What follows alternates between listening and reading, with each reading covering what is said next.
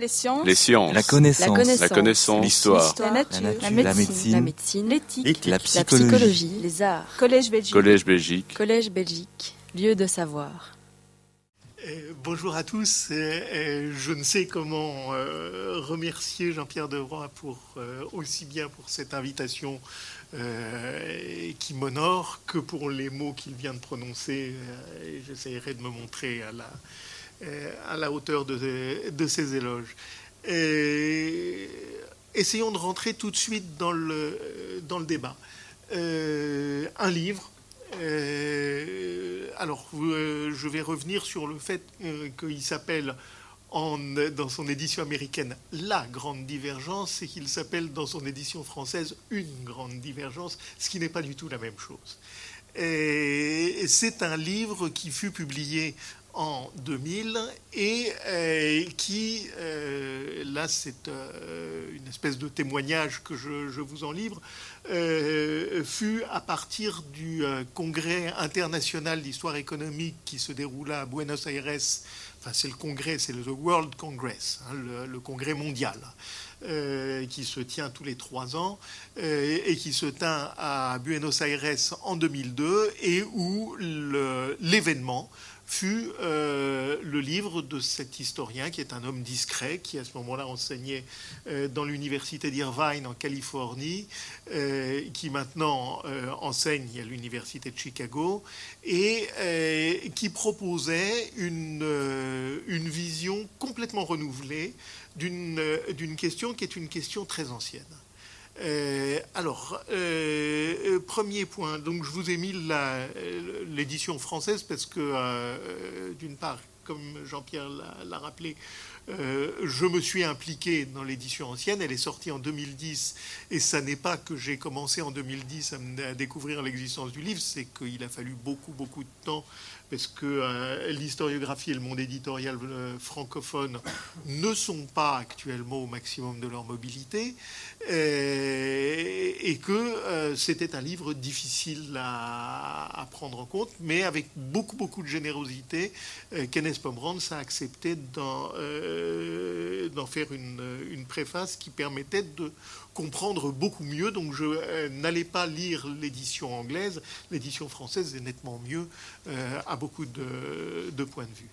Alors, euh, le, le, débat n'est pas ouvert par le livre de, de Kenneth Pomerantz.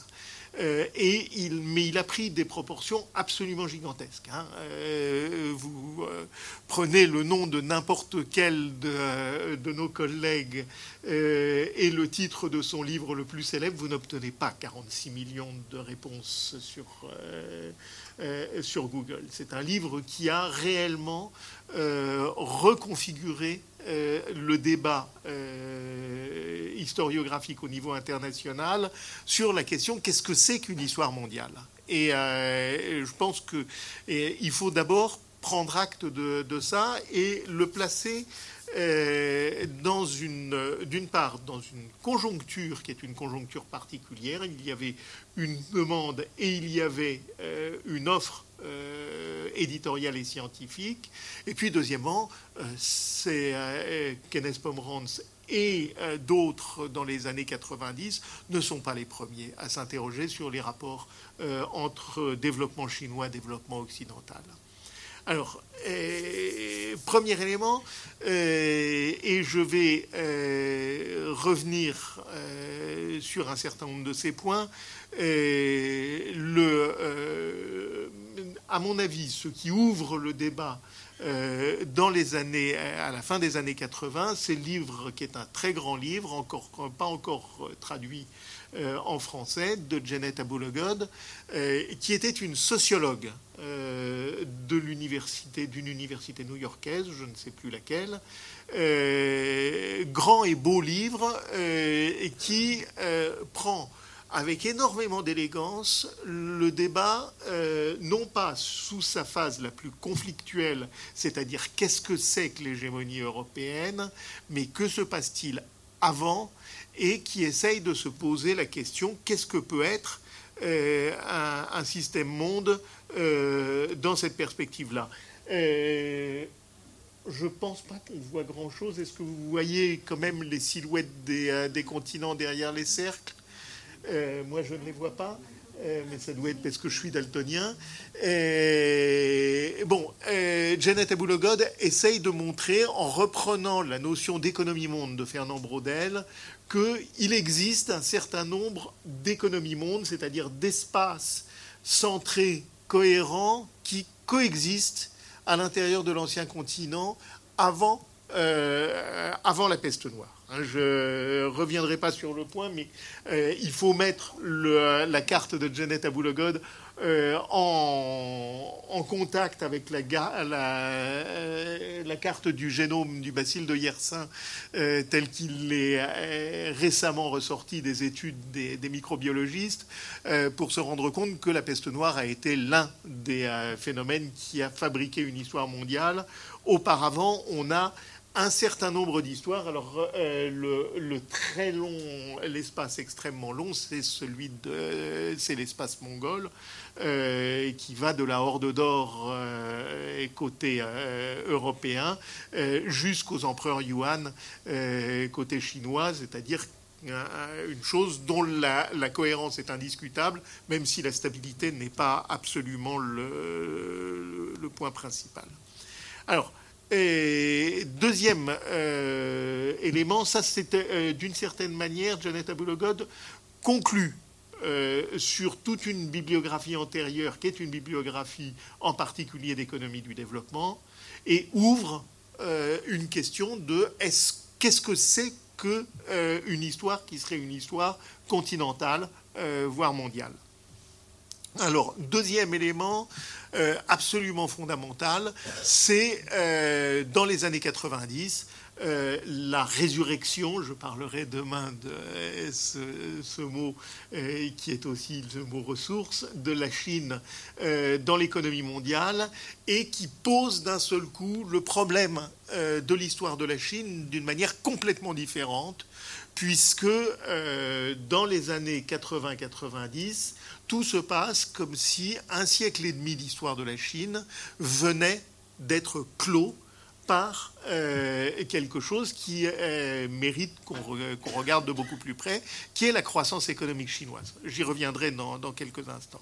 Alors, euh, l'un des grands maîtres des études chinoises en Californie, Bin Wong, fait un premier livre en 97, China Transformed, euh, donc la Chine transformée, où il essaye de dire et si on, euh, si on admettait qu'il n'y a pas là une surprise, euh, si on admettait qu'il s'agit réellement d'une continuité de l'histoire chinoise, et à ce moment-là, relisons l'histoire chinoise dans sa longue durée.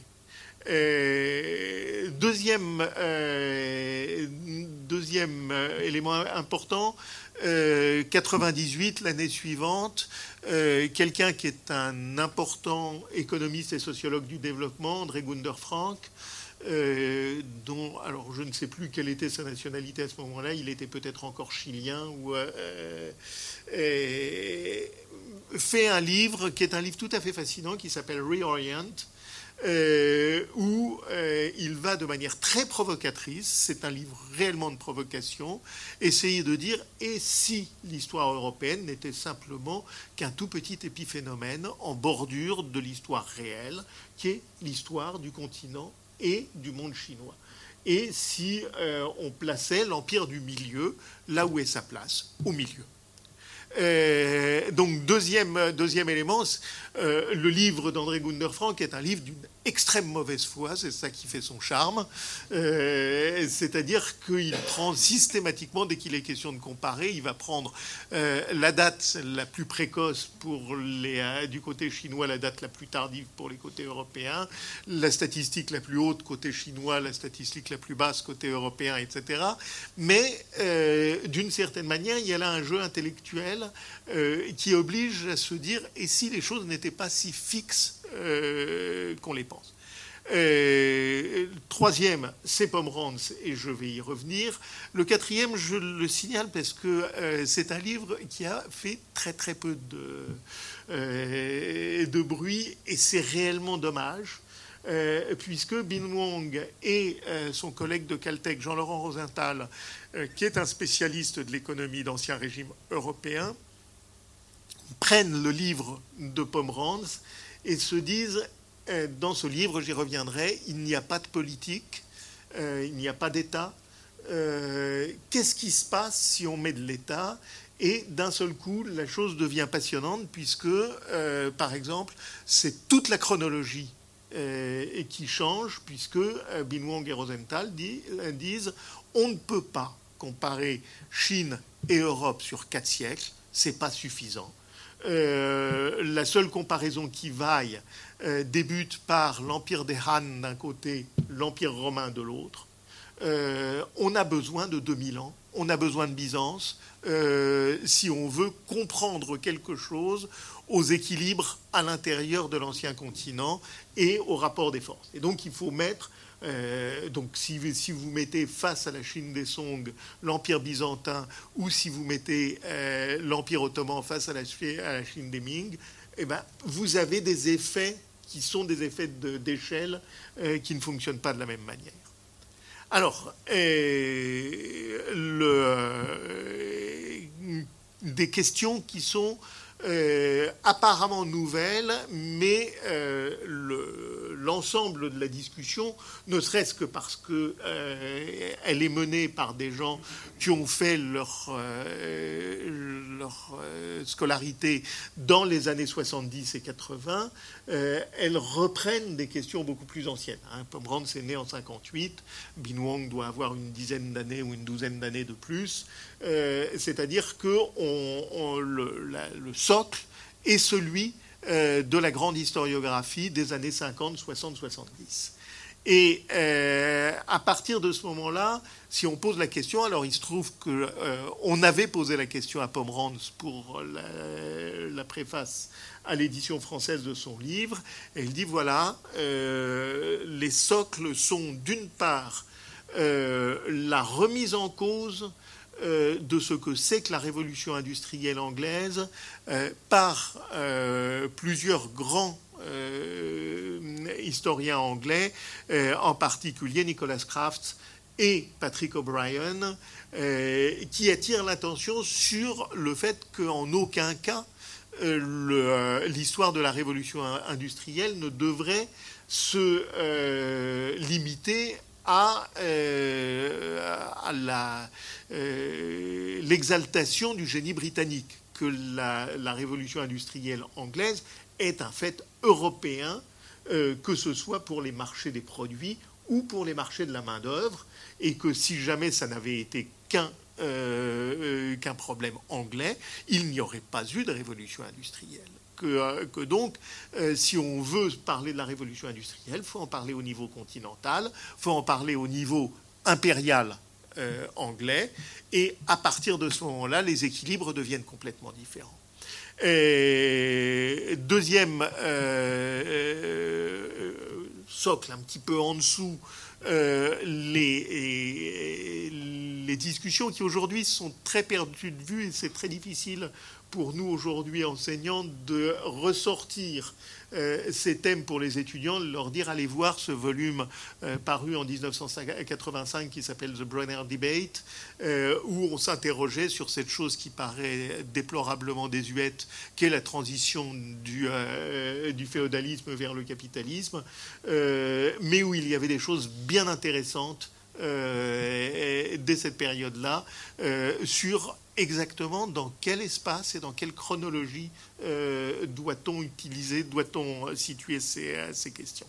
Et puis, dernière chose qui est moins apparente et que, sur laquelle, là, Pomerantz, c'est, euh, je dirais, au choix seul ou au choix le plus fair-play des historiens américains de sa génération, le fait de dire ben, un étudiant américain des années 70 euh, il commençait à lire au moment où arrivaient les traductions des grandes œuvres des annales.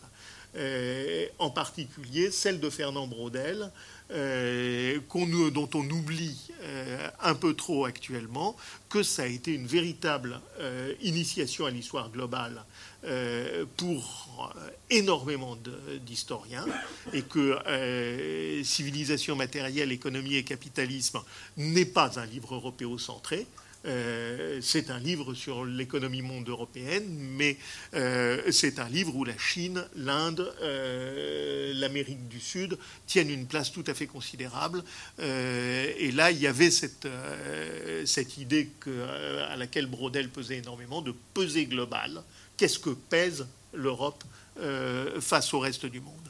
Et puis, euh, autre élément, parce que euh, là aussi, on oublie au moment où l'histoire environnementale est en train de sortir, l'immense historien qu'a été à ce moment-là Emmanuel Leroy-Ladurie, dont on a, je crois, un peu coupé les ailes, simplement parce qu'il n'y a pas eu de répondant euh, ni côté historien, ni côté sciences, euh, de la nature, pour euh, récupérer dès les années 70 l'idée que les régimes naturels dans lesquels s'inscrivent les, sociétés ont une histoire, ont une historicité. Et le, livre de, Kenneth Pomeranz joue beaucoup sur ce, ce, point, beaucoup plus qu'on ne l'a dit. Alors, euh, euh, je vais maintenant, si vous voulez bien, encore euh, rentrer dans la, dans la longue durée. le débat supériorité occidentale, excellence chinoise, c'est un très très très vieux débat. c'est un débat qui remonte de toute façon au siècle des Lumières. Euh, c'est un débat euh, que vous allez trouver comme implicite, si je puis dire, euh, structural, par exemple à la pensée de Vauban, et pas seulement à la pensée de Vauban, mais à une bonne partie des premiers penseurs caméralistes du monde germanique, pensent à partir de ce qu'ils savent du monde chinois. On oublie à quel point l'œuvre des jésuites a été fondamentale euh, pour euh, à la fois ouvrir sur un autre espace, et puis euh, bah, Montesquieu et Voltaire ensuite vont reprendre cette suggestion et la retourner avec brio et perfidie contre les jésuites, de dire ce que nous savons de la Chine questionne ce que nous savons de nous-mêmes.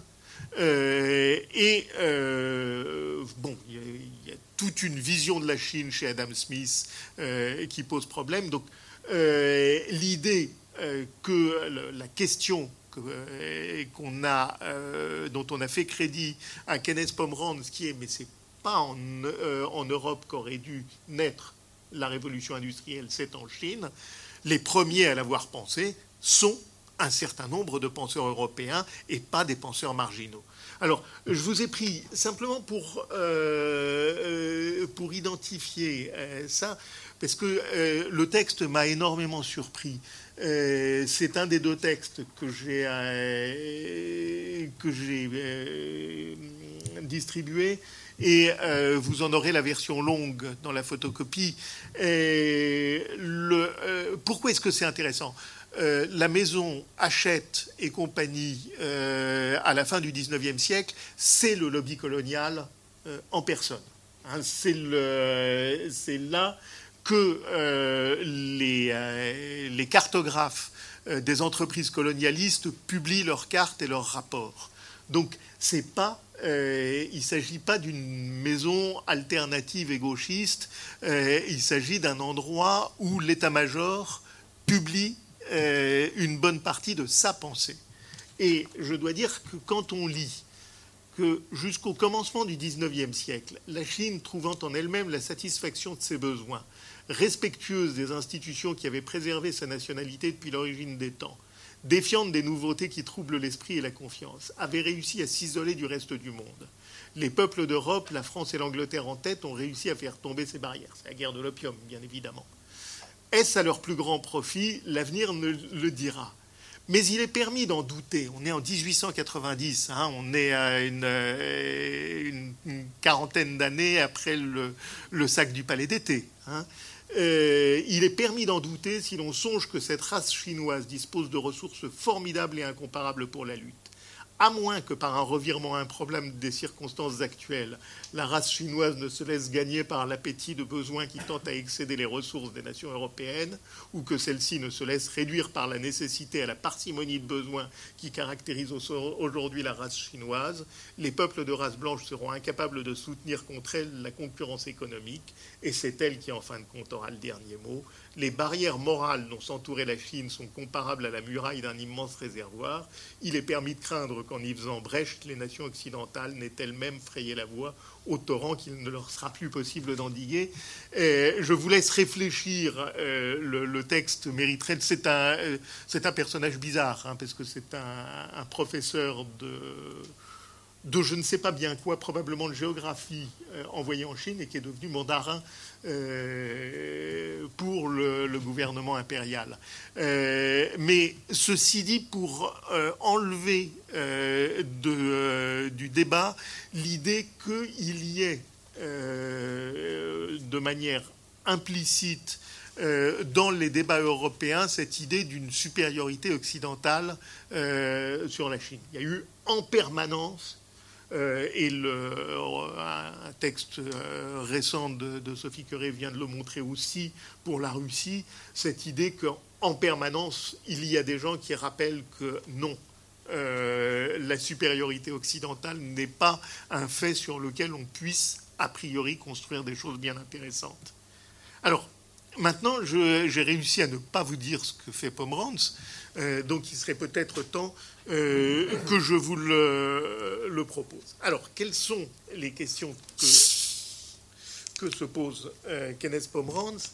Euh, C'est d'abord une, condition nécessaire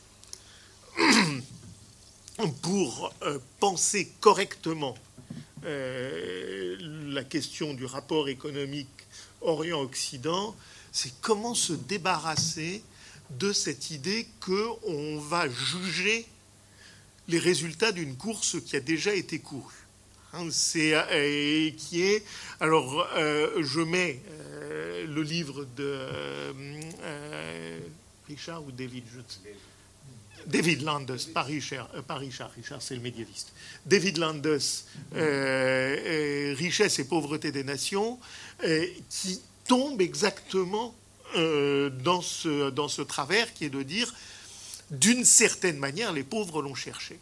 Euh, d'une certaine manière, euh, les vaincus étaient moins bons que les vainqueurs. Et qui est la tautologie d'une pensée de type sportif et qui, n'a, qui, à mon avis, n'a pas beaucoup d'intérêt. Alors, ce que va proposer Pomerantz, c'est de faire une hypothèse euh, qui euh, et là on retrouve Brodel, de dire voilà, euh, imaginons un point de départ. Dans ce point de départ, les, les diverses civilisations au niveau de l'ancien continent sont à des niveaux qui sont comparables. il n'y a pas de... et je dirais, tout le problème et euh, on peut argumenter, et sur ça je n'ai pas des idées très claires, où est-ce qu'on fixe ce moment où Chine et Europe euh, ont une balance égale?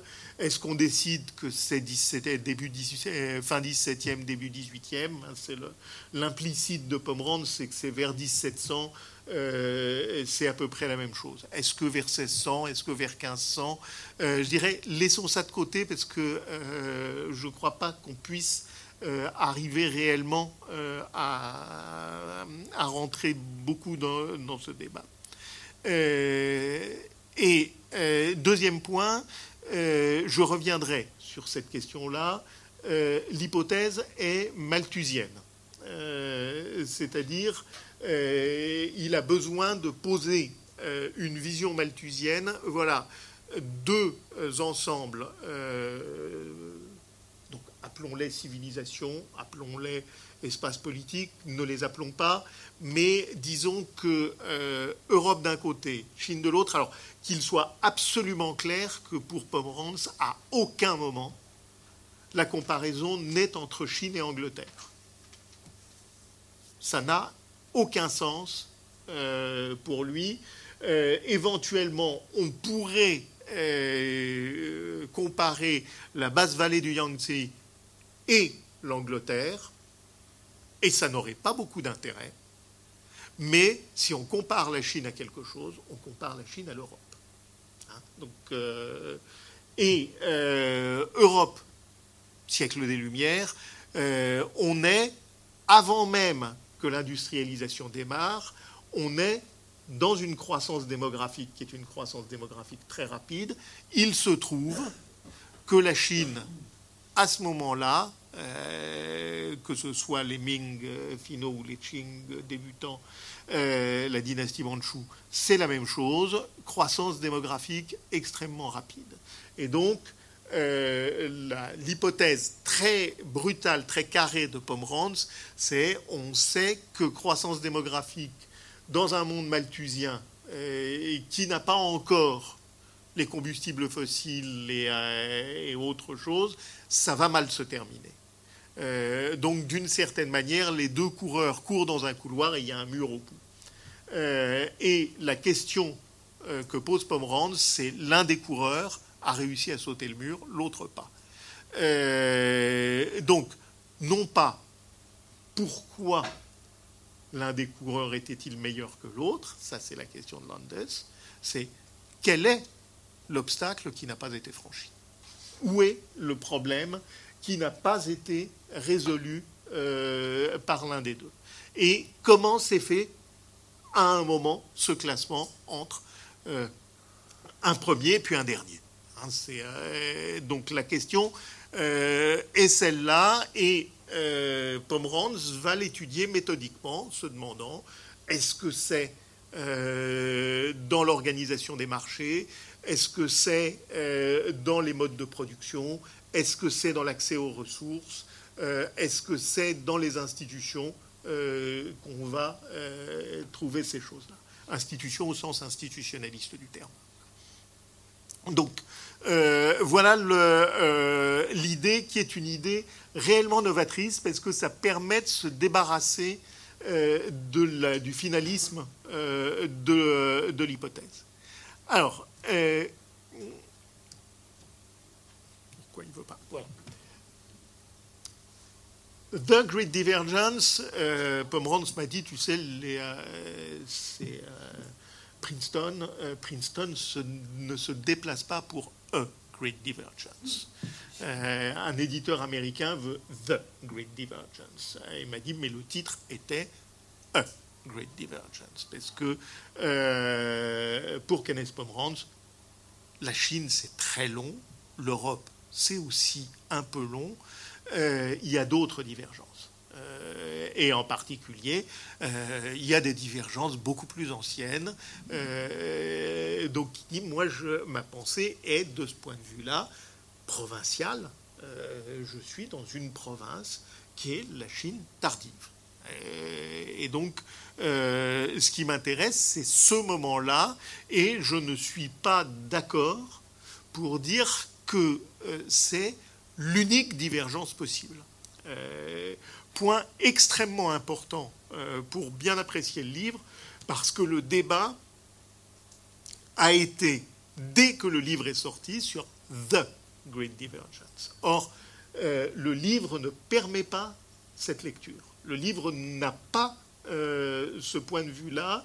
ce que veut Pomerantz, c'est construire une comparaison. Et je crois qu'on a, euh, on a oublié euh, à quel point euh, le, but du livre est aussi un but de méthode. alors, pourquoi est-ce que je dis ça? C'est simplement parce que le livre va être reçu d'une manière tout à fait étrange. Alors, le, on peut le lire en disant, oui, c'est vrai, euh, la Chine était plus avancée que l'Europe de nombreux points de vue, Et l'Europe a fait usage de moyens déloyaux en allant recourir à des aides extérieures euh, ou à des aides souterraines, euh, le charbon, euh, pour assurer sa victoire. On peut lire le livre comme ça, et de fait, le livre est devenu instantanément une sorte d'étendard de l'ultranationalisme chinois, disant, on l'avait toujours dit, les Occidentaux trichent. ils ont triché et maintenant il est temps de jouer la revanche et la belle euh, et euh, Kenneth Pomeranz s'est trouvé un peu embarrassé quand on lui a montré toute une série d'articles euh, qui étaient des articles extrêmement bizarres, d'historiens qui étaient des post-maoïstes ayant viré au nationalisme le plus dur, et qui disaient enfin l'Occident reconnaît ses erreurs morales. le livre n'a pas été écrit pour ça. c'est peut-être pas utile euh, d'insister sur ce point, mais euh, de fait, euh, un certain nombre de, lectures étaient possibles de ce point de vue. et deuxième chose, le livre n'a pas non plus pour but de comment dire de sanctifier la révolution industrielle. Il a pour but de poser un certain nombre de questions et je dirais les réponses que donne Pomerantz à la fin ne sont pas la partie la plus intéressante. Hein. Euh, dire euh, bah, l'Angleterre a le charbon, euh, c'est ça qui explique la révolution industrielle. Ben oui, mais ça c'est exactement ce qu'ils voulaient ne pas faire, c'est-à-dire une tautologie. Et je dirais qu'un médiéviste aura un autre point de vue qui est de dire l'Angleterre et le charbon, c'est une histoire qui remonte au Moyen Âge, et peut-être que cette question-là a joué énormément dans la révolution industrielle. Euh, donc il n'est pas question de hasard dans la distribution des, euh, ressources, il est question d'un pays qui s'est construit sur un rapport aux ressources, qu'est le Royaume d'Angleterre. Hein. donc euh, à ce moment-là, on peut y réfléchir différemment. De la même manière, l'une des questions absolument fondamentales qui est le rapport aux colonies, pose des questions bien intéressantes parce qu'effectivement, l'Empire chinois n'a pas de colonie, sauf à considérer que d'une certaine manière, une partie de la Mongolie fait office de colonie euh, pour la Chine. Mais c'est un débat qui est un débat très compliqué, euh, qui pose des questions politiques. Or, euh, dès le début, j'y reviendrai, Pomerantz avait choisi de ne pas traiter la chose politiquement. Alors, Histoire économique ou histoire environnementale Donc, euh, un des points absolument fondamentaux, et c'est aussi une des grandes forces du livre, c'est de poser la question des ressources. De dire, voilà, euh, on ne peut pas séparer euh, la construction d'un pouvoir politique aussi gigantesque de l'usage des ressources qui sont à sa disposition. Et euh, à ce moment-là se pose la question de comment euh, se fait l'usage des ressources. Alors, euh, je, signale tout de suite que là, il y a un des aspects que Pomerantz ouvre pour refermer très vite, et de dire on a affaire à un empire centralisé face à un continent européen qui est extraordinairement pulvérisé. Euh, et, or, la question des ressources se pose le plus souvent dans un espace politique unifié. Euh, c'est pas du tout la même chose quand cet espace est unifié 2, 3 ou 4 000 kilomètres par un petit groupe de mandarins, parce que l'État, euh, l'État impérial chinois, c'est très très très peu de monde, euh, alors qu'une bonne partie des États européens sont des États de quelques millions de personnes dans des espaces qui, pour la Chine, sont des espaces régionaux, voire infra-régionaux. Euh, donc le, euh, problème euh, de la prise en compte des ressources, c'est pas du tout le, pas du tout la même chose. mais l'un des points importants et, que Pomerantz confirme dans son, dans son œuvre actuelle, c'est de dire le problème des ressources est a priori de manière fondamentale à la fois un problème économique et un problème politique. Et donc, euh, euh, je crois, alors même que euh, les thèmes environnementaux sont constants dans le développement de l'œuvre de, Pomerantz, ces thèmes environnementaux sont en permanence rapportés à des choix politiques. Et de dire, voilà, un environnement, c'est aussi le choix de ce qu'une société fait de l'usage des ressources. Euh, et, de ce point de vue-là, euh, je dirais la comparaison et le, thème de la grande divergence est très loin d'avoir épuisé euh, toute sa fécondité.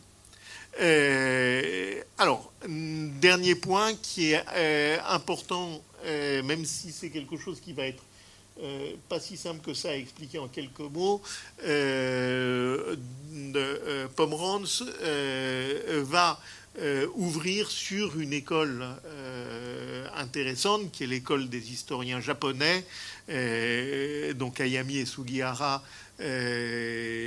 qui, dans les années 90, à partir d'une réflexion qui est une réflexion de type démographique, vont se poser la question de manière très simple, comme, comme peuvent le faire des médiévistes, c'est-à-dire si la population augmente et augmente de manière continue dans une longue période, d'où viennent les ressources, d'où viennent les aliments qui permettent de nourrir la population?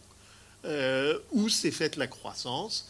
Et euh, c'est de cette école japonaise que sort une idée qui est celle de la révolution industrieuse, euh, c'est-à-dire l'idée qu'il y a deux manières d'accroître la production, c'est soit de trouver d'autres ressources, soit d'y mettre plus de travail. Et euh, à partir du moment où on place euh, du travail euh, en plus grande quantité dans le système social, à ce moment-là, on peut avoir un surcroît de production qui va permettre un surcroît de, population de manière durable au sens soutenable du terme. Euh, donc ça, c'est ce qui euh, permet euh, d'expliquer un, problème qui est un problème local, mais qui n'est pas un problème seulement local, qui est comment est-ce que le Japon a-t-il fait pour s'industrialiser sous l'ère Meiji avec une rapidité tout à fait stupéfiante. Bah, il y avait cet acquis d'une, si je puis dire, d'une dévotion de la population euh, à l'idée euh, laborieuse, avec des thèmes euh, sociologiques très particuliers du fait que c'est une société extrêmement militaire. Donc c'est ce que, ce que racontent Sugihara et, Ayami. et avec cette, idée que l'élan acquis dans la Industrial Revolution est un élan euh, qui va euh, s'accroître, qui va euh, être, permettre à la mécanisation de donner le maximum de, sa, de sa, force. Alors, en Europe, c'est un grand historien hollandais, Jan de Vries, qui va récupérer le thème à sa manière, avec une vision économiste radicalement différente, en montrant ce qui est quand même un point quand, quand, en 1994 il fait observer ça à ses collègues en disant euh, tout le monde explique la croissance par la révolution industrielle, mais la révolution industrielle anglaise et la révolution industrielle européenne s'installent après des décennies de croissance extrêmement rapide que personne n'explique. Euh, la France et plus encore la Grande-Bretagne du XVIIIe siècle, avant même que la mécanisation apparaisse de manière sensible euh, dans le monde de la production, connaissent des décennies euh, de croissance à un chiffre ou à deux chiffres. Euh, d'où viennent-elles? Et donc cette idée qu'il y a une augmentation du, travail, donc ce, ce, thème de la révolution industrielle devient tout à fait important euh, parce que ça, euh, on le retrouve à la fois en Asie et en Europe Sauf que bah, le cas de la, de la Hollande, où ce mouvement est extrêmement sensible, est tout à fait important. la Hollande connaît un accroissement un accroissement tout à fait considérable euh, de l'offre de travail qui ne débouche pas sur la révolution industrielle. La Hollande sera extrêmement retardataire en particulier par rapport aux Pays-Bas du Sud, hein, par rapport à la Belgique, euh, sur le passage à l'industrialisation. Donc ça pose, euh, euh, et, là, ça pose des problèmes de ressources, d'organisation politique, etc., qui sont des problèmes tout à fait, passionnants que Pomerantz utilise bien de manière pour essayer de dire plus, euh, veut dire, quand un historien fait une comparaison, là il est euh, fidèle à la leçon qui est celle de Marc Bloch, euh, la comparaison, ça permet de compliquer les choses, ça permet sûrement pas de simplifier les choses, ça permet de poser des problèmes qu'on n'avait pas vus et d'enrichir ça de, nouvelles questions. Hein. donc c'est sur ce point que je tiens que le livre de, de Pomerantz est un très grand livre. Alors, un absent, l'État.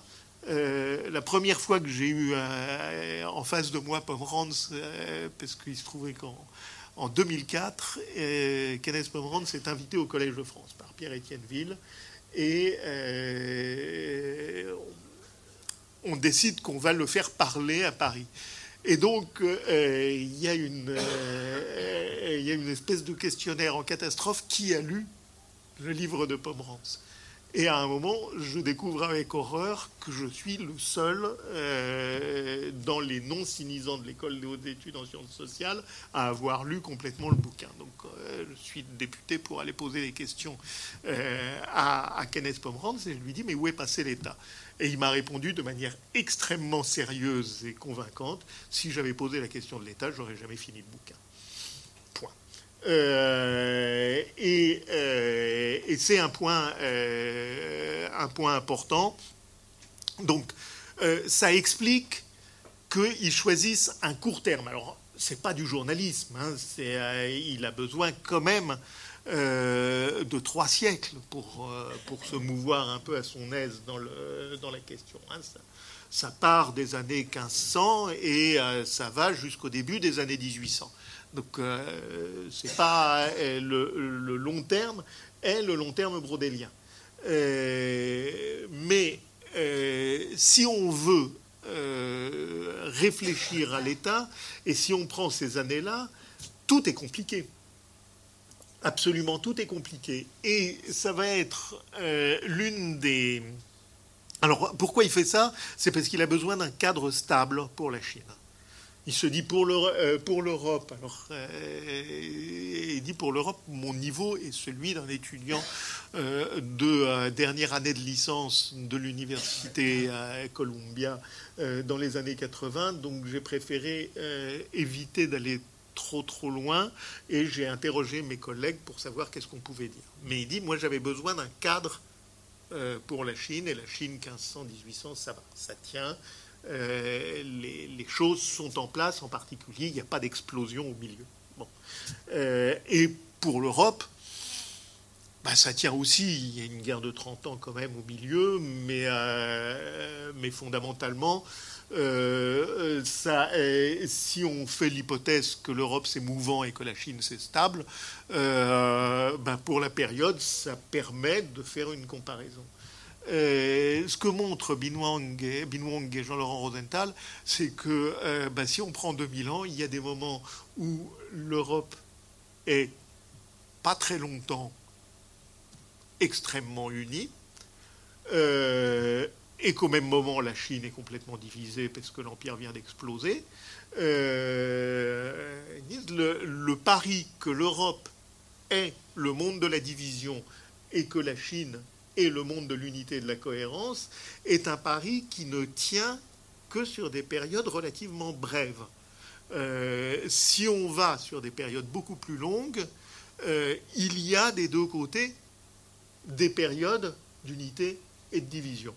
Et euh, deuxième chose, si vous discutez avec des historiens chinois, euh, ils vous disent, mais l'Empire, c'est la figure normale de l'Europe. D'ailleurs, l'Église euh, est le euh, porteur de l'unité impériale et pour, pour des, des, collègues chinois, le pape est un fonctionnaire impérial qui, pour lequel on a 2000 ans de, de succession sur le même poste et pour eux, ça fait sens. Et, et veut dire, dans un premier temps, ça fait un peu dur euh, pour un médiéviste euh, européen. Dans un deuxième temps, on se dit pourquoi ne, pas considérer ça? Pourquoi ne pas réfléchir Surtout que euh, si vous allez actuellement en Chine, France-Belgique, ça n'existe pas. Hein. si on me dit d'où venez-vous? Paris? Ah, Europe? Hein. donc France, c'est un peu compliqué petit, etc. Donc euh, euh, l'idée est, euh, celle-là, c'est de se poser la question, qu'est-ce que ça fait la division dans un espace qui est conçu comme cohérent? Qu'est-ce que ça fait l'unité dans un espace conçu comme cohérent? Et Bill et Jean-Laurent Rosenthal montrent à quel point l'économie occidentale est formatée de toutes les manières possibles et imaginables par la pratique de la guerre. Euh, j'y reviendrai, mais euh, c'est euh, alors que la Chine n'est pas habituée à faire la guerre, simplement parce qu'elle n'a pas à faire la guerre avec ses voisins. Ses voisins sont généralement prudents. Hein, donc d'une certaine manière, c'est un monde beaucoup, beaucoup plus pacifique que ne l'est le monde européen, et ça pose des problèmes euh, qui sont des problèmes intéressants euh, et, qui peuvent éventuellement être des problèmes qui, euh, sont inconfortables si on réfléchit aujourd'hui sur le fait que la division peut être plus intéressante d'un point de vue économique que l'unité et la cohérence. Alors, voilà l'apport de Pomerantz. Alors maintenant, je vais essayer de redescendre, ou de remonter plutôt, et de me poser la question qu'est-ce qui s'est passé côté, euh, côté médiéviste? Alors je vais passer un tout petit peu de temps euh, sur un sujet euh, qui me pose problème parce que personnellement, à chaque fois que je lis la littérature relative à ce que mes collègues appellent la petite divergence, je suis absolument horrifié.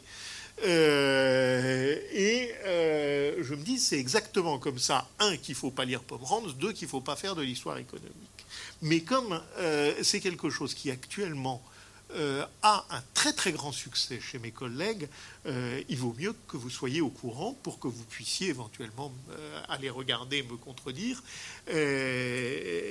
sur de quoi il s'agit. Alors, je pense qu'au début, il y a une, je, je, ne parviens pas à savoir si c'est un accident ou une embuscade, mais le livre de Pomerantz sort en 2000.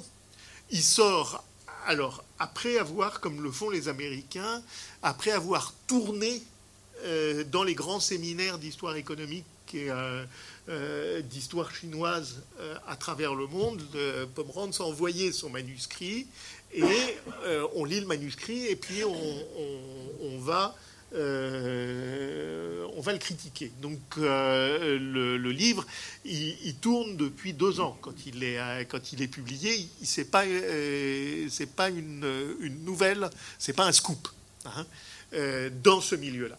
Alors l'un des personnages fondamentaux, c'est Robert Allen, professeur d'histoire économique à Oxford, grand historien euh, économiste, un personnage euh, sur lequel je ne dirais absolument aucun mal. Je ne suis pas d'accord avec ce qu'il dit, mais euh, à chaque fois que je lis et que j'écoute Robert Allen, il y a réellement quelque chose à, saisir. Hein, là, vous allez me. quand je suis arrivé à l'université Paris 7, j'avais un collègue, j'ai été accueilli par un collègue qui était un homme au, au tempérament fort, qui était Guy Bois, qui m'a dit être d'accord avec un collègue est une situation qui ne présente aucun intérêt. Donc, euh, j'ai euh, de fait, il n'a jamais à aucun moment été d'accord avec ce que je disais, euh, et, j'ai compris après qu'il avait raison. Donc, donc, on va rester sur cette, sur cette hypothèse-là. Dans, une grande revue d'histoire économique, Exploration in Economic History, donc en 2001, euh, Robert Allen sort quelque chose qui s'appelle The Great Divergence in European Wages and Prices from the Middle Ages to the First World War. Il suffit de lire l'article pour voir, un, qu'à aucun moment le nom de Pomerantz n'y est cité, qu'il ne figure pas dans la bibliographie, donc que l'article a été terminé et présenté avant la sortie euh, du livre de Pomerantz. Ce que je ne sais pas, j'ose pas demander à Robert Allen, c'est est-ce qu'il a corrigé le titre Est-ce que ses collègues euh, du comité de, rédaction corrigeaient le titre pour faire que ça rentre en collision euh, avec le, livre de, Pomerantz, ou est-ce que c'est un pur euh, hasard euh, sur le fait que deux divergences rentrent euh, en collision dans l'hyperespace? Donc, Allen n'est pas là par hasard. Le livre que Allen va faire, qui s'appelle La révolution industrielle britannique in Global Perspective, est le meilleur livre avec celui de Binmong et Rosenthal pour répondre à Pomerantz. Hein, c'est le livre qui va le mieux élaborer les hypothèses euh, sur ça. Donc c'est un, des grands personnages du débat. Mais à ce moment-là, euh, donc euh, Allen est un spécialiste d'histoire économique quantitative qui travaille sur des proxys, des séries longues qui sont un peu un patrimoine de l'historiographie anglaise. Et euh, il a euh, alors euh, déjà fabriqué une série de livres qui lui ont valu une polémique absolument furibonde avec une, autre grande dame qui est Jen Humphreys, dans lequel il dit les niveaux des salaires anglais n'arrêtent pas de monter durant toute la révolution industrielle. Et Jen Humphreys dit et les petits-enfants qui meurent à 15 ans, et Allen essaye de dire c'est pas statistiquement représentables, je ne les ai pas dans ma base de données, euh, etc. Donc un débat compliqué sur, euh, sur ça. Mais qu'est-ce que va euh, faire ça? C'est que Allen va sortir de ces séries, qui sont des séries qui portent sur toute l'Europe, l'idée que entre 14e siècle, qui est le début des séries, et 19e euh, siècle, il y a une divergence à l'intérieur des marchés du travail européens et que euh, alors que l'Europe du Nord-Ouest s'envole vers des salaires extrêmement élevés, j'aurais tendance à dire les pays du Club Med baissent et que ceci a commencé avec la peste noire. Alors, euh, voilà, euh, par, je pense que la clarté du texte est due à l'un des acteurs du débat, qui est John Leuten van Zanden, qui est professeur à Leyde ou à Utrecht, à Utrecht, je crois, euh, qui est une des personnages importants, un des personnages importants de ce, de ce débat, et qui dit voilà, la petite divergence est le processus qui file la région de la mer du Nord, la partie la plus prospère et dynamique du continent. Les études portant sur l'évolution des salaires réels et du PNB par tête dans les diverses régions d'Europe ont démontré que les Pays-Bas et l'Angleterre connurent une croissance presque continue entre 14e et 18e siècle, tandis que dans les autres parties du continent, les revenus réels baissaient dans le long terme en Italie, ou au mieux stagnaient, Portugal, Espagne, Suède, Pologne. Cette petite divergence, alors vous voyez que c'est une petite, parce que euh, c'est la grande, Hein, apparaît aussi clairement dans les niveaux d'urbanisation, la production et consommation des livres, la productivité de l'agriculture. On a suggéré qu'une telle divergence s'était produite dans les institutions. La petite divergence est en somme un fait désormais bien établi, qui intervient aussi dans le débat sur la grande divergence, et là vous comprenez pourquoi je euh, croise les deux. Hein.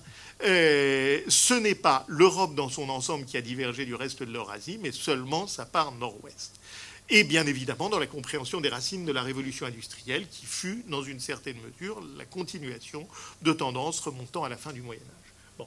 Euh, eu l'occasion de discuter avec Kenneth Pomerantz de ça.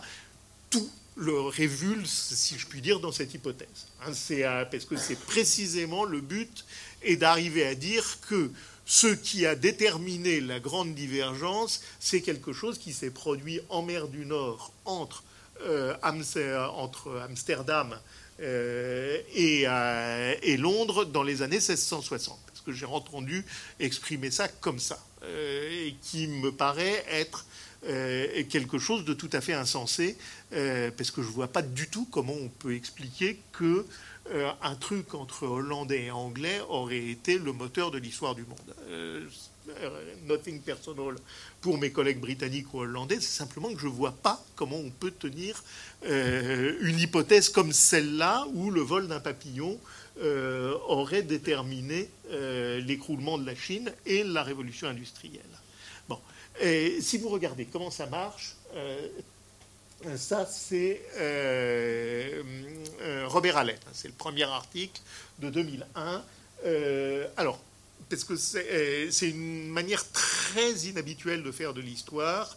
On a réduit, en utilisant des choses dont la difficulté fait dresser les cheveux sur la tête, on a réduit le salaire nominal des maçons au nombre de grammes d'argent euh, de fin à l'intérieur de leur salaire.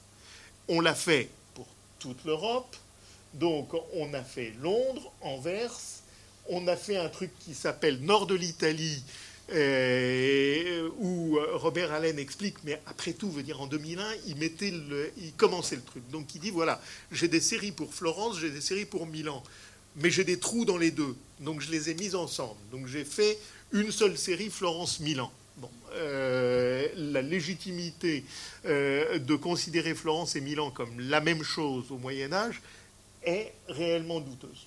Valence, qui a des, séries extraordinaires, Cracovie et Vienne. Euh, ce que vous pouvez voir, c'est que, oui, il n'y a absolument aucun doute, il y a des trucs qui divergent. Ça, c'est sûr. Hein. et à Londres s'envole, ça c'est systématique, c'est pas une découverte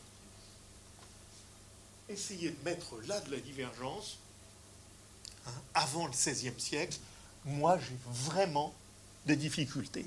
Et l'ensemble est comme ça. Hein. Euh, voilà les prix à la consommation euh, en Europe, euh, à nouveau en grammes d'argent. Hein.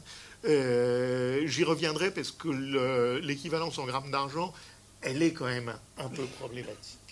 Euh, c'est euh, un article fondamental de Sefket Pamuk, qui est un grand historien turc. Euh, c'est, dire, toutes ces choses-là sont pas négligeables, du tout, du tout, du tout. Hein. C'est simplement les mettre ensemble et fabriquer une espèce de tank avec ça qui va enfoncer toutes les défenses de ce en face. Non, là, je ne suis pas d'accord. alors là, vous pourrez me faire confiance si je vous dis que j'ai toujours pensé qu'on ne voyait absolument rien euh, dans, ces, euh, euh, dans ces courbes, sauf qu'effectivement, pour peu qu'on décide qu'on va mettre tous les trucs en noir en bas et tous les trucs pas en noir en haut, ça permet de considérer qu'il y en a qui sont au-dessus et d'autres qui sont en dessous. C'est pas évident que ça marche. là, quand on en arrive à ce niveau de, schématisme, je sais plus bien quoi dire. Hein.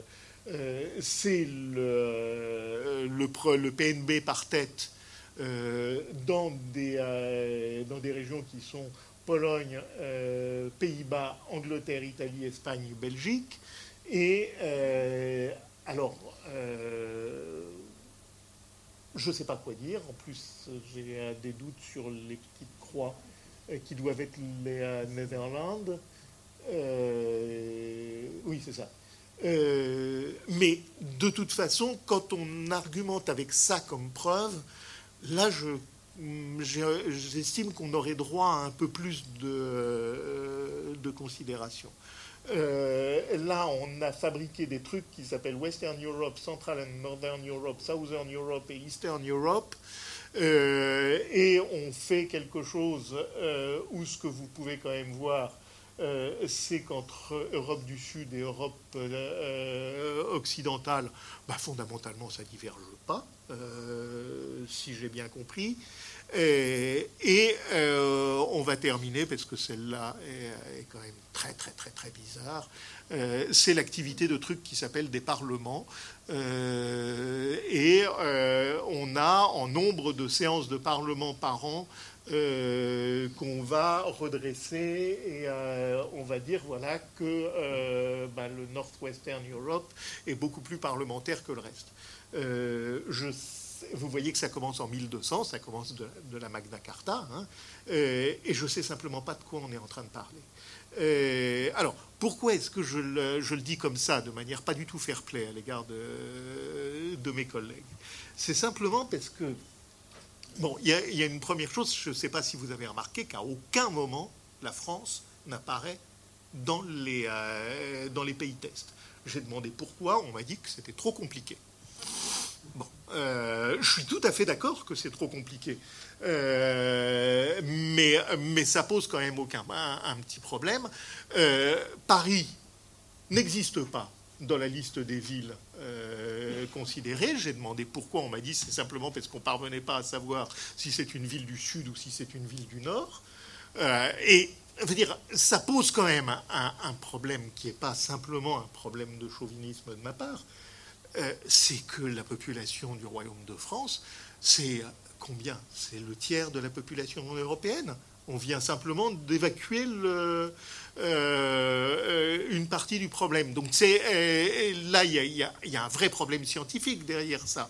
Bon, euh, alors ils ont, quand on regarde, c'est un travail qu'il fallait faire, mais sauf que expliquer que ce travail aboutit à une démonstration est une chose qui est simplement pas exacte. ce travail aboutit, comme toujours, à poser des questions intéressantes. Euh, alors, qu'est-ce qu'ils ont fait? Ils ont récupéré une bibliographie absolument gigantesque euh, qui existe en fait depuis les années 20, où les gens, et même depuis la fin du 19e siècle en fait, les gens recopient des séries de salaires. Hein. c'est euh, une, activité des historiens qui mérite beaucoup, beaucoup de respect. Et donc, on va prendre ça et les insérer dans des séries. mais pour pouvoir faire ça, vous avez besoin d'hypothèses. Une des hypothèses euh, où là, je, dois dire que je ne suis absolument pas d'accord, c'est l'idée que quand on réduit ça à des grammes d'argent fin, euh, ça peut permettre d'avoir une vraie idée de la valeur, parce que ça veut dire que la monnaie est considérée comme quelque chose de parfaitement transparent. Or, tous les médiévistes savent que la monnaie, c'est quelque chose qui recouvre des masses et des masses de fonctions. Deuxièmement, ça me pose un problème euh, euh, de, parler uniquement de grammes d'argent euh, dans des endroits où les monnaies d'or courent aussi. Hein, j'y reviendrai tout à l'heure, mais mes études sur Florence montrent que non, ça ne marche pas comme ça. et puis, ça veut dire que les marchés sont les mêmes. Et puis, Deuxième chose, là où réellement je me suis dit ça ne tient pas la route, euh, le, proxy fondamental pour la série des salaires, c'est une profession qui est la profession de maçon. Pour quelle raison? C'est parce que pour toutes les villes européennes, et puis en fait pour toutes les grandes villes dans le monde, on trouve des comptes de construction avec des journées de maçonnerie, et que sur les euh, comptes de construction ou les comptes d'entretien, vous allez avoir des euh, comme on dit, des unskilled, les gens qui portent, et des skilled, les gens qui taillent les pierres, qui posent les, euh, euh, font les murs, etc. Donc on va avoir une double série qui est les, les gens qui sont qualifiés et les non qualifiés. Bon. alors, il y a un premier point qui me pose un problème tout à fait énorme, et je ne suis pas le seul euh, à ça, c'est que euh, quand on compare les maçons de Florence et ceux d'Amsterdam, je suis désolé, mais Amsterdam en 1400, c'est zéro. Florence en 1400, c'est très gros. Et euh, donc quand on les prend en 1500, parce qu'en 1500 Amsterdam, on a suffisamment euh, euh, de, statistiques, ben, on va avoir simplement le fait que dans les salaires des maçons d'Amsterdam, on enregistre l'investissement pour la construction de la ville. Or, la ville de Florence, elle est construite en 1500. Il n'y a plus d'investissement. Ce qu'on va avoir, c'est, on va avoir un petit peu de construction de palais, mais euh, l'essentiel est déjà là. De la même manière, les maçons de Londres, le roi d'Angleterre a eu cette chance extraordinaire que Londres a été rasé par un incendie en 1660. Euh, donc euh, tous les textes disent qu'on trouve plus un seul maçon dans toute l'Angleterre parce qu'ils sont tous partis reconduire Londres. Qu'est-ce qu'on peut avoir comme série statistique pendant cette période qui ne soit pas complètement influencée par le fait que le roi d'Angleterre veut rebâtir sa capitale et que donc les maçons sont surpayés. Hein, de même, tous les gens qui s'occupent, euh, il y en a, a peut-être dans cette salle qui ont regardé les comptes de construction des 14e et 15e siècles pour les villes euh, du nord de l'Europe, les comptes de construction des murailles. Quand l'ennemi arrive, les maçons sont complètement surpayés. Euh, il faut terminer il faut rapidement refaire le rempart. Euh, il n'y a pas 36 manières de faire. Euh, il faut que la ville surpaye. Euh, donc, quel type de salaire est-ce que c'est, d'une part? D'autre part, la saison de construction, c'est pas exactement la même quand on est à Londres et quand on est à Valence. et éventuellement, ça peut expliquer, veut dire prendre un métier saisonnier comme test pour tous les métiers, euh, ça pose un sacré problème. Surtout quand on sait que probablement la journée de travail n'est pas du tout la même l'été à Londres et l'été à Valence. Euh, euh, il y a là des, points qui sont quand même des points et qui avaient été soulignés par Micheline Bolland, qui était une des pionnières de ce genre de choses, dans les années 70, quand elle dit J'ai été payé d'une certaine manière pour sortir un tableau statistique mais veuillez tenir compte de toutes les pages qui précèdent qui disent que ce tableau statistique ne vaut que ce qu'il vaut. Et en particulier que, euh, par exemple, qu'elle euh, elle avait un tableau statistique représentant 200 000 jours de travail à Paris euh, sur trois siècles. Et elle dit, voilà, j'ai beaucoup, beaucoup, beaucoup plus de jours en juin qu'en février. Euh, donc ma question, c'est même pas est-ce que le salaire de février vaut, c'est est-ce que on travaille en février? Et dans ce cas-là, qu'est-ce que ça, qu'est-ce que c'est le prix du travail euh, pour ça? Donc il y a là des, euh, des problèmes tout à fait considérables. alors si vous ajoutez qu'on a fabriqué un panier de la, ménagère pour essayer de regarder quel est l'ensemble des, des choses, etc les, euh, comment dire, les sauts périlleux qu'on fait d'une statistique à l'autre sont tels que personnellement, je ne vois pas du tout comment on peut démontrer qu'il y a quoi que ce soit de démontré dans cette histoire-là. Alors je me suis posé la question, et je vais terminer euh, sur ce point-là, je me suis posé la question, comment, comment est-ce que moi je ferais? Parce que ce n'est pas une question illégitime de comparer les salaires. Comment est-ce que je les comparerais? Je me suis dit, c'est quand même un peu curieux, ils ont écarté ce qui est l'activité majoritaire de toutes les villes européennes, qui est les textiles. Euh, les salaires textiles, on en a absolument dans tous les coins. Alors, euh, poser la question aux gens qui avaient fait cette enquête, qui m'ont dit non, c'est trop compliqué parce que c'est du salaire à la pièce. oui, d'accord. Mais quand même, euh, si on essayait de voir ce que ça donne. Alors, et je parlerai technique après. Euh, donc, j'avais une base de données possible. C'est une, euh, une famille italienne dont les archives sont déposées à l'école normale supérieure. Euh, et on a des livres qui vont de 1421 en fait jusqu'à 1517, mais j'ai pris une cinquantaine d'années, et dans lesquels on a le grand livre, le cahier de caisse, c'est le livre des recettes et dépenses. Et j'ai commencé à me dire, qu'est-ce qu'on peut savoir du salaire des gens qui sont payés pour faire des draps pour la famille Salviati euh, au milieu du XVe siècle? Alors, premier point, euh, voilà, j'ai 300, 300 draps qui rentrent en trois ans, c'est pas mal. C'est sûrement une des plus grosses euh, agences euh, de Florence. 47 tisserands. Alors peut-être que ça n'apparaît pas clairement, mais peut-être vous pouvez avoir un doute sur le fait que quelqu'un s'appelle Matteo di Lusimborgo et qui est à côté de lui Piero di Lusimborgo, un autre qui s'appelle Federico di Rinaldo, Gisberto d'Arigo, Cristiano di Cristiano, Guernieri, c'est tous des Allemands. Euh, premier point, euh, c'est un démenti instantané à la thèse selon laquelle les salaires sont en train de s'effondrer en Méditerranée quand ils grimpent dans le nord de l'Europe. Euh, si les tisserands qui viennent, dont une partie sont en fait des Brabançons, hein, les, deux premiers, Matteo di Giovanni et Giovanni di Giovanni, des, apparaissent comme étant di Bravante. si ces gens se précipitent à Florence, ça ne doit pas être que les salaires baissent ou alors c'est qu'ils sont mal informés. Euh, mais j'ai des doutes. Euh, donc, euh, premier point, il faudrait aller regarder un peu plus près ces, marchés du travail pour essayer d'en savoir plus.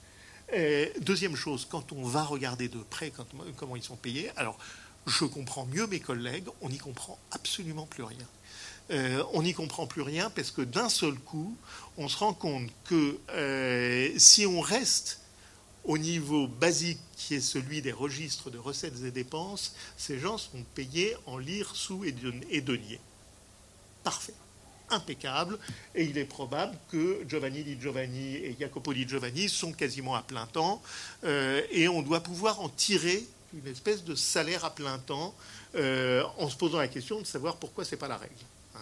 Euh, quand on va regarder dans les cahiers de caisse, on se rend compte que ces gens sont payés l'hiver en bois, euh, à l'automne en baril de vin, euh, sont payés en vêtements qu'ils font acheter chez, les, chez des gens d'autres compagnies par le patron à la Mano Salviati, et que au printemps, un certain nombre d'entre eux sont payés au choix en grains ou en farine.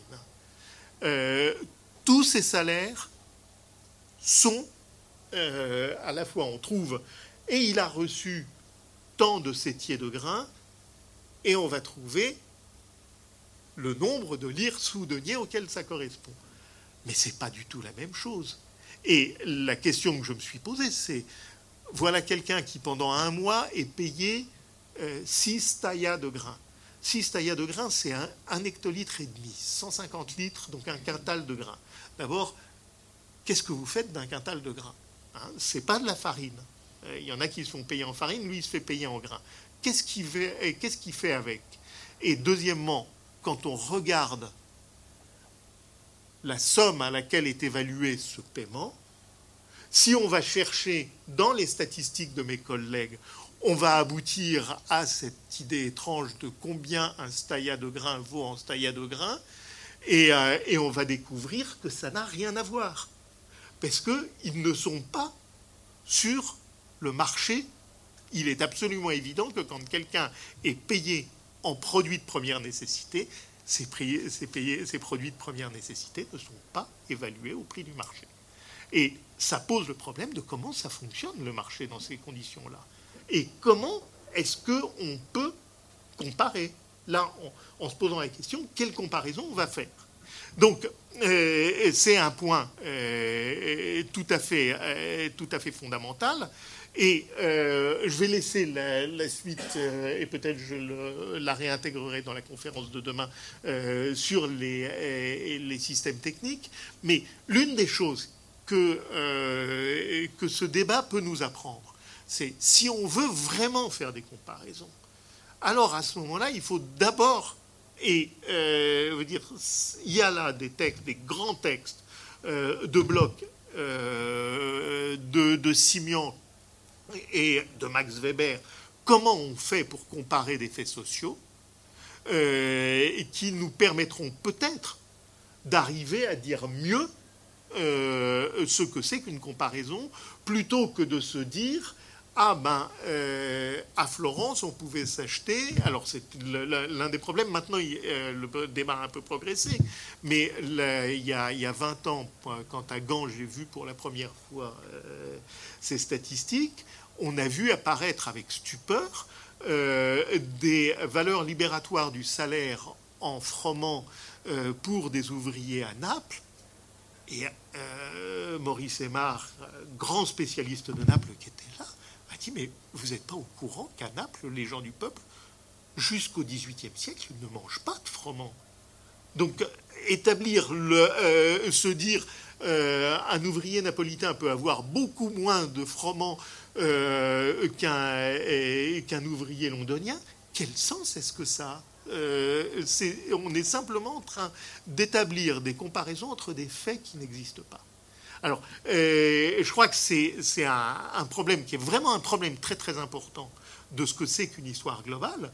C'est de dire, euh, est-ce qu'on abandonne ces choses-là euh, ou est-ce qu'on les prend au sérieux?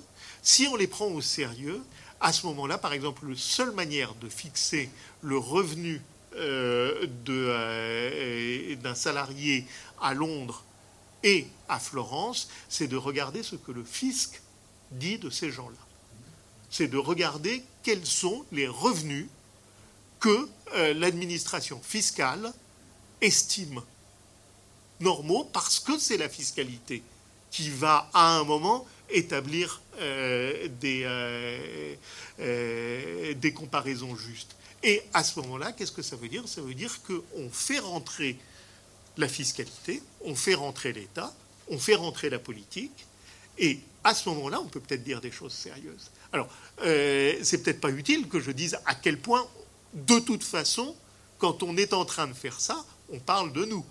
Euh, on parle de quels sont les choix politiques qui déterminent la place du salaire à l'intérieur d'un système économique. Euh, que si on est en train d'arriver à ces questionnements-là et si on accepte de les tenir sérieusement, à ce moment-là, ça veut dire qu'entre historiens, on doit essayer de se mettre d'accord sur le sens des mots, sur la valeur des institutions, etc. Hein, donc je vais m'arrêter là euh, en, vous remerciant de votre patience.